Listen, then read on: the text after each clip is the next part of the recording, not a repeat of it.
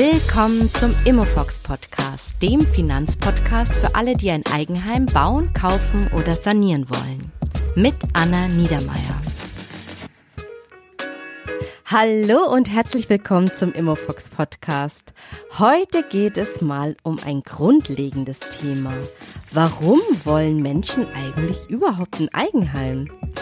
Ich habe versucht, in dieser Folge herauszufinden, was eigentlich die echten Motive dahinter sind. Das ist total interessant, vor allem weil es Paare gibt, die sich hierüber echt viel streiten. Und dahinter liegen oft unterschiedliche Werte. Welche genau, das schauen wir uns gleich genauer an. Ja, heute geht es um das Thema, warum wollen Menschen überhaupt ein Eigenheim besitzen? Was sind denn da eigentlich so diese grundlegenden Bedürfnisse, die da zugrunde liegen? Und jetzt fragen sich wahrscheinlich viele, hey Anna, warum gibt's denn heute kein Geldthema? Was hat das bitte mit einem Finanzpodcast zu tun?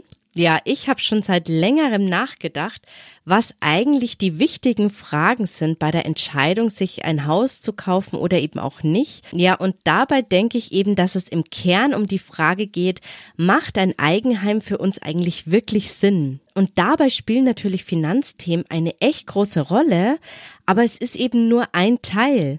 Denn ein zweiter Teil dreht sich eigentlich um die Frage, wie wollen wir eigentlich leben? Stadt oder Land, Wohnung oder Haus, alt oder neu?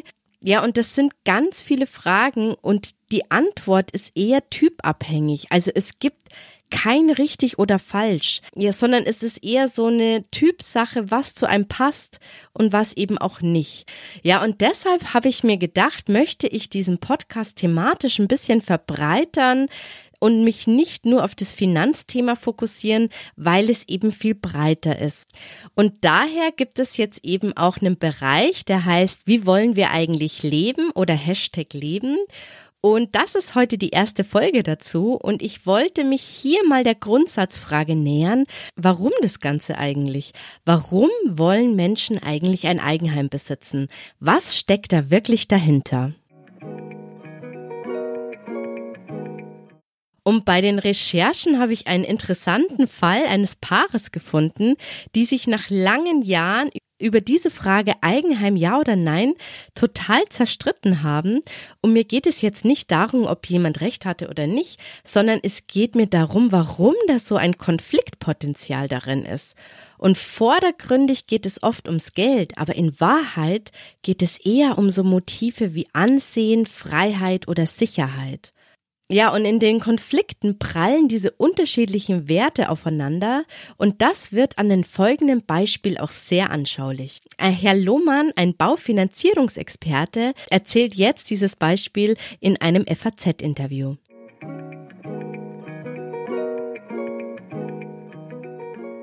Hier geht es oder ging es um ein Arztehepaar und die Soziologie ist interessant. Hm. Sie kommt aus einer vermögenden norddeutschen Unternehmerfamilie. Und er ist gelernter Ostmensch. Also Wessi und Ossi. Und dann kamen da zwei Kinder und die verdienen beide ganz ordentlich. Und der Ossi wollte halt nie bauen. Hm. Und die Frau wartete ständig drauf, bis endlich mal grünes Licht kommt, weil sie einfach sagte, ich bin in einem Eigenheim in Norddeutschland groß geworden. Ich will diese Freiheit haben. Ich sehe das überhaupt nicht ein, warum ich hier, das ist im Großraum Berlin, hat sich das abgespielt, warum ich hier zur Miete leben soll. Also die wollte partout dieses mhm. Haus haben. Und die zwei haben sich vor mir gezofft wie die Kesselflicker. Und was waren denn da so die Bedürfnisse? Also offensichtlich hat jeder aus seiner eigenen Erfahrung herausgesprochen. Genau. Ne? Also bei ihr war es in ganz, ganz starkem Maße Statussymbol. Mhm. Sie hatte einfach das Gefühl, promovierte Ärztin in einer Mietwohnung, das ist einfach unter ihrer Würde. Das sagte sie auch so. Das hätte sie nicht nötig. Das sei sie einfach was anderes gewohnt. Also da ging es schlicht und ergreifend um Status. Und mhm. es ging auch um das Gefühl, wenn ich hier die Miete zahle und schleudert die so einem Vermieter, so einem Landlord da in den mhm. Rachen, ist das Geld weg. So, der Ossi, der hat also scharf gerechnet und hat eben geguckt, was diese Wohnung oder das Haus um das, das, das ging, was das kostet. Und hat gesagt, das ist mir einfach die Geschichte nicht wert. Sagt, hm. ich hab hatte er recht eigentlich? Er hatte recht. Ja. Ja. Ja, es war eine große, große Wohnung, um die es da ging. Die war so schweineteuer, mhm. dass es sich wirklich nicht gerechnet hat. Also die hatten das Geld wirklich auf dem Konto. Es ging also um knapp zwei Millionen. Und die hätten das Geld also wirklich gut anlegen können, hätten die Miete zahlen können. Und dafür hat er mhm. ja eben auch plädiert. Und sie hat gesagt, nö, will ich nicht. Und die Ehe ist in der Zwischenzeit wirklich in die Brüche mhm. gegangen. Die haben sich getrennt. Total interessant, oder? Also es geht bei großen Konflikten wirklich oft eher so um tiefliegendere Gründe. Und da ist das eigene Haus echt so eine große finanzielle Entscheidung. Und die treffen wir ja meisten ja auch nicht alleine, sondern mit unserem Partner. Und dabei kann es eben zu immensen Konflikten kommen. Und mich interessieren heute diese Motive dahinter, die so unterschwellig unsere Argumente beeinflussen. Oft fällt es uns ja total schwer, die überhaupt für uns selber klar zu formulieren. Und daher wollte ich jetzt der Frage nachgehen, warum wollen eigentlich viele überhaupt ein Haus besitzen? Der Soziologe Professor Markus Menzel von der FH Lübeck sieht hier diese Motive. Es geht um die Bildung von Eigentum und damit natürlich einer materiellen Sicherheit, auch im Alter. Es geht um das Thema der Selbstverwirklichung, genauso wie die Frage des Status, der damit verbunden ist mit dieser Wohnform. Es geht aber auch um territoriales Denken, dass man sagt, man möchte einen eigenen abgegrenzten Bereich haben, den man selber gestalten kann. Das sind also verschiedene Sehnsüchte und die haben sich eben in den letzten Jahren immer relativ stark materialisiert in dem Eigenheim oder in dem Bild des Eigenheimes. Interessant, oder? Eigentum verkörpert also noch für viele materielle Sicherheit. Diese Werte sind wahrscheinlich auch total total familiär geprägt. Denken wir nur mal an die Nachkriegsgeneration, die miterlebt hat, alles zu verlieren. Da wundert es mich natürlich überhaupt nicht, dass diesen Menschen Sicherheit und damit auch materielle Sicherheit wichtig ist. Und natürlich werden so Werte auch innerhalb von Generationen weitergegeben. Ja, und so ein Haus ist natürlich auch echt ein wunderbares Symbol für diese materielle Sicherheit.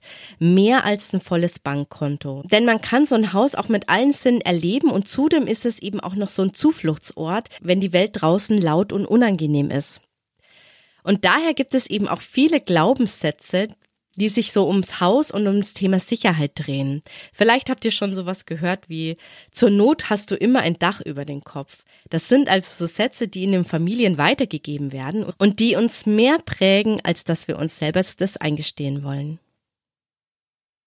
Ja, und daneben wird ein Haus eben auch als gute Altersvorsorge angesehen. Das beruht auch auf den Erfahrungen, dass der Wert langfristig in den meisten Regionen in den letzten Jahrzehnten auch gestiegen ist. Ob das allerdings noch in Zukunft so ist, da sind sich ja die Experten nicht so einig.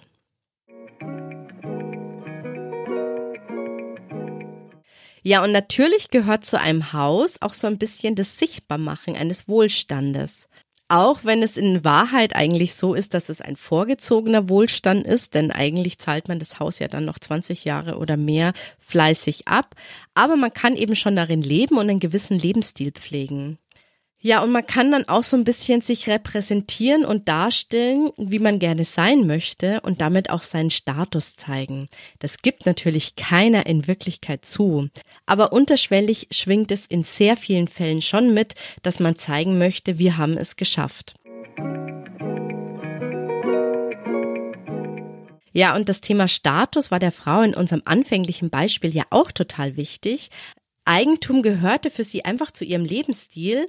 Und da war sie natürlich familiär auch so geprägt, dass das zu einer gewissen Selbstverständlichkeit geworden ist. Also es war für sie normal und sie hat es gar nicht in Frage gestellt.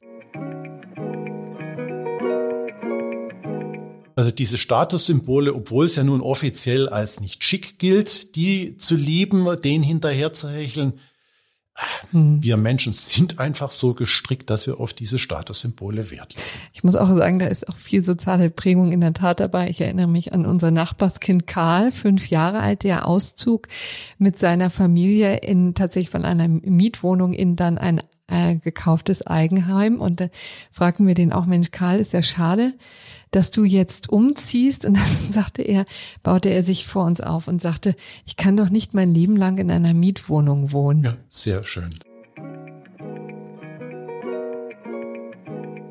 Ja, und dieses Statusthema und auch dieses Repräsentieren durch ein schönes Haus, das hat generell eine sehr lange Tradition. Und das erklärt uns jetzt Professorin Elisabeth Timm der Universität Münster. Zunächst mal ist das Vorbild eines einzelstehenden Hauses für eine Familie ein Adelssitz oder ein Landsitz eines Gutsherren, wobei man natürlich sagen muss, das waren keine Einfamilienhäuser, da hat ja in bestimmten Gebäudeteilen auch das Gesinde gewohnt und gelebt. Aber diese repräsentative Art des Wohnens ist aufgegriffen worden vom aufsteigenden Bürgertum Ja, my home is my castle. Wer kennt nicht dieses Zitat? Wir haben zwar alle kein echtes Schloss, aber man macht sich sein Häuschen einfach zu seinem eigenen Schloss.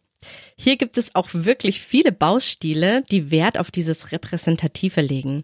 Oder eben auch so kleine Zitate von Schlössern. Das kann ein kleiner Säuleneingang sein, ein Erker, eine geschwungene Treppenaufgang oder eben eine große Auffahrt. Oder die ganz moderne Interpretation von schönen Bauhausvillen mit den dazugehörigen Designermöbeln. Und das Status ein relativ wichtiger Wert ist, zeigen auch die ganzen Architektur- und Wohnzeitschriften oder die ganzen Instagram-Accounts, die ihre Wohnsituation zeigen.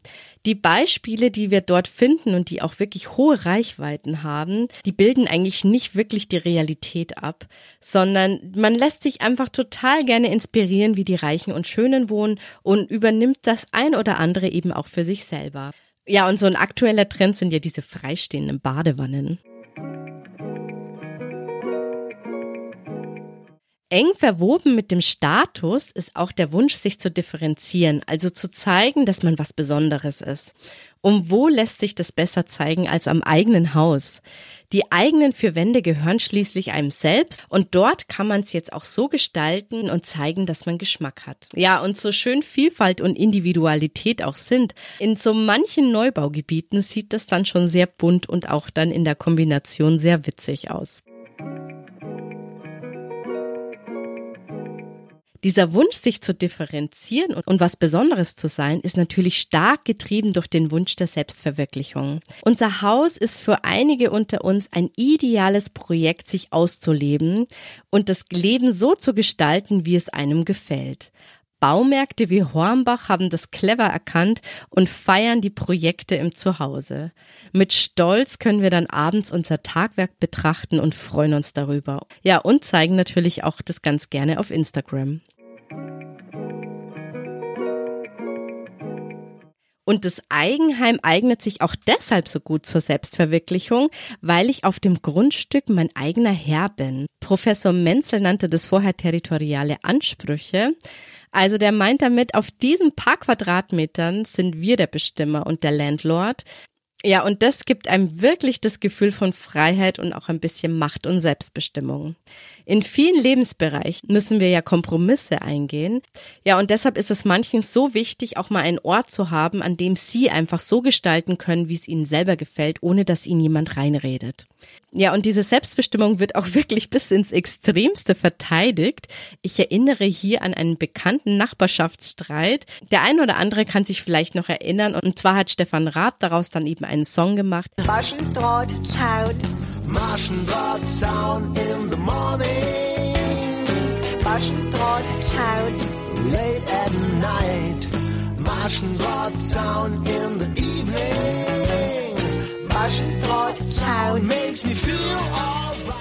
Also nochmal zusammengefasst. Das Eigenheim verspricht uns zum einen materielle Sicherheit und eine gute Altersvorsorge. Zudem können wir eben unseren Status durch einen gewissen Lebensstil zeigen, womit wir uns einfach auch von der Umwelt so ein bisschen abheben können und zeigen können, dass wir auch was Besonderes sind. Und manchen ist es eben auch total wichtig, dass sie sich hier selbst verwirklichen können und in diesem Grundstück der eigene Herr oder beziehungsweise die eigene Frau sind.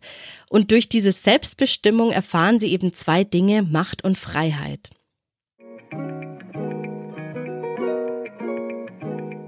Das Traumhaus, in denen sich jetzt all diese Wünsche ideal ausleben lassen, ist natürlich ein freistehendes Einfamilienhaus. Denn je näher die Nachbarn kommen, umso mehr muss man sich wieder in der Gemeinschaft absprechen und Kompromisse eingehen. Ja, und zudem ist der Traum des Einfamilienhauses auch mit einem Aufstieg verknüpft. Und das erklärt uns jetzt Professor Elisabeth Timm von der Universität Münster.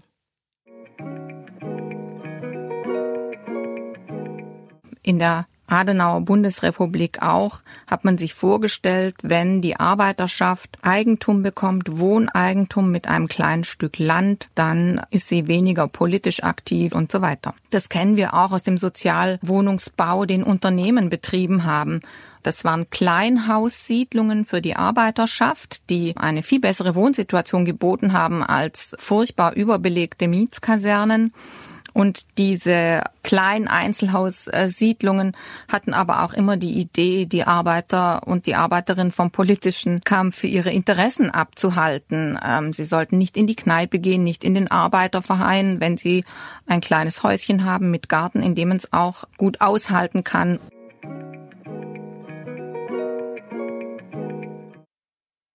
Spannend, oder? Also Politik und Unternehmer haben in der Nachkriegszeit bewusst Eigenheime gefördert, damit Menschen sich weniger für Politik interessieren. Interessant finde ich auch, dass in West- und Ostdeutschland es hier ganz unterschiedliche Vorstellungen gab, wie das ideale Wohnglück einer Familie aussieht. Während in Westdeutschland das Einfamilienhaus in Vorstädten zum Ideal wurde, gab es eben in der DDR den Gegenentwurf durch den kollektivistischen Wohnungsbau in diesen Plattenbauten. Ja, und diese Denkweise in Westdeutschland ist natürlich ganz stark von den Amerikanern geprägt worden die natürlich ein Interesse daran hatten, dass die Menschen sich jetzt weniger für Politik interessieren. Und sie dachten, dass man das eben damit erreicht, wenn die breiten Massen einen Wohlstand bekommen, den sie vorher so nicht kannten. Und ganz stark symbolisierte das eben das Einfamilienhaus. Denn durch den Fokus auf das eigene Haus in einer kleinen familiären Einheit entfernte man die Menschen aus dem öffentlichen Leben und hoffte eben dadurch, dass die politische Lage sich damit stabilisiert. Ja, und damit wurde auch das Leben in einer Kleinfamilie gefördert, das eigentlich viele Menschen gar nicht so richtig kannten, weil sie vorher in größeren Gemeinschaften und in Großfamilien zusammengewohnt haben. Es wurde damit eben auch eine Familie idealisiert, in der der Mann das Haupteinkommen verdient, ja, und die Frau beim Haus bleibt, um die Familie zu versorgen. Zentral für diese Idee war natürlich auch das Auto, denn man musste ja die Entfernung auch überbrücken. Also was ich daran total interessant finde, ist, dass ich gar nicht wusste, welchen enormen Einfluss politische Denkweisen auf die Wohnsituation der Einzelnen haben und dass diese Siedlungen im Speckgürtel und in den Vororten in Westdeutschland eigentlich erst alle nach dem Krieg so richtig entstanden sind. Ja, und dass die so bewusst strukturiert wurden, dass der Einzelne sich ins Private zurückzieht, um weniger am öffentlichen Geschehen und an der Politik teilzunehmen. Und wenn man sich das jetzt so überlegt, zum Teil sind ja unsere Eltern und ja auch wir selber in diesen Siedlungen groß geworden. Ja, und wir sehen das jetzt alles als ganz normal an. Ja, aber was normal bedeutet, hängt ja ganz stark davon ab, was wir eigentlich selbst erlebt haben. Und jetzt möchte ich nochmal auf das Beispiel am Anfang mit dem zerstrittenen Paar kommen da war ja auch die Frau aus Westdeutschland und der Mann aus Ostdeutschland. Das heißt, die sind ja eventuell total unterschiedlich aufgewachsen und in den Familien wurden eventuell ganz unterschiedliche Werte vorgelebt. Für jeden der beiden ist dann etwas ganz anderes normal. Das muss jetzt nicht so sein, aber das ist jetzt einfach mal so eine These von mir. Ja, und da könnte man wirklich auch mal über sich selber nachdenken. Welche Wohnsituation ist denn für euch ganz normal? Und welche für euren Partner? Ja, und welche Bedürfnisse sind euch wichtig? Eher die Sicherheit oder der Status oder die Selbstverwirklichung? Ich glaube, da muss man auch wirklich mal ehrlich zu sich sein. Und falls es mal wirklich mit eurem Partner krachen sollte und ihr heftig streitet, dann schaut doch mal auch wirklich genauer hin.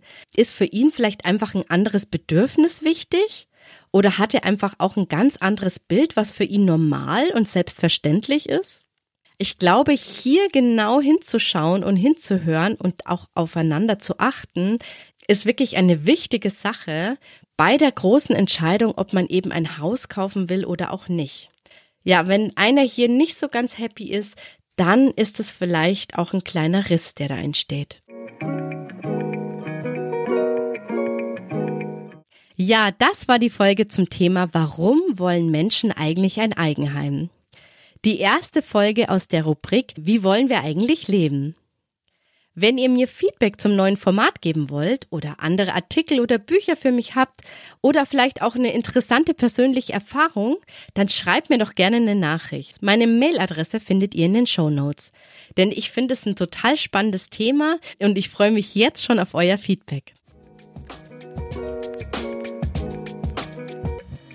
Ja, und wenn euch jetzt diese Folge gefallen hat, dann teilt sie doch gerne mit Freunden, die gerade auch über das Thema Haus oder Wohnung kaufen nachdenken. Und wer keine frische Folge verpassen will, der kann gerne meinen Kanal abonnieren. Und natürlich freue ich mich auch sehr über eine gute Bewertung bei Apple und Spotify. Zudem könnt ihr mir bei Apple auch einen Kommentar hinterlassen, was euch gefällt und was euch noch interessieren würde. Also bis zum nächsten Mal. Ich freue mich auf euch. Bis dann. Ciao.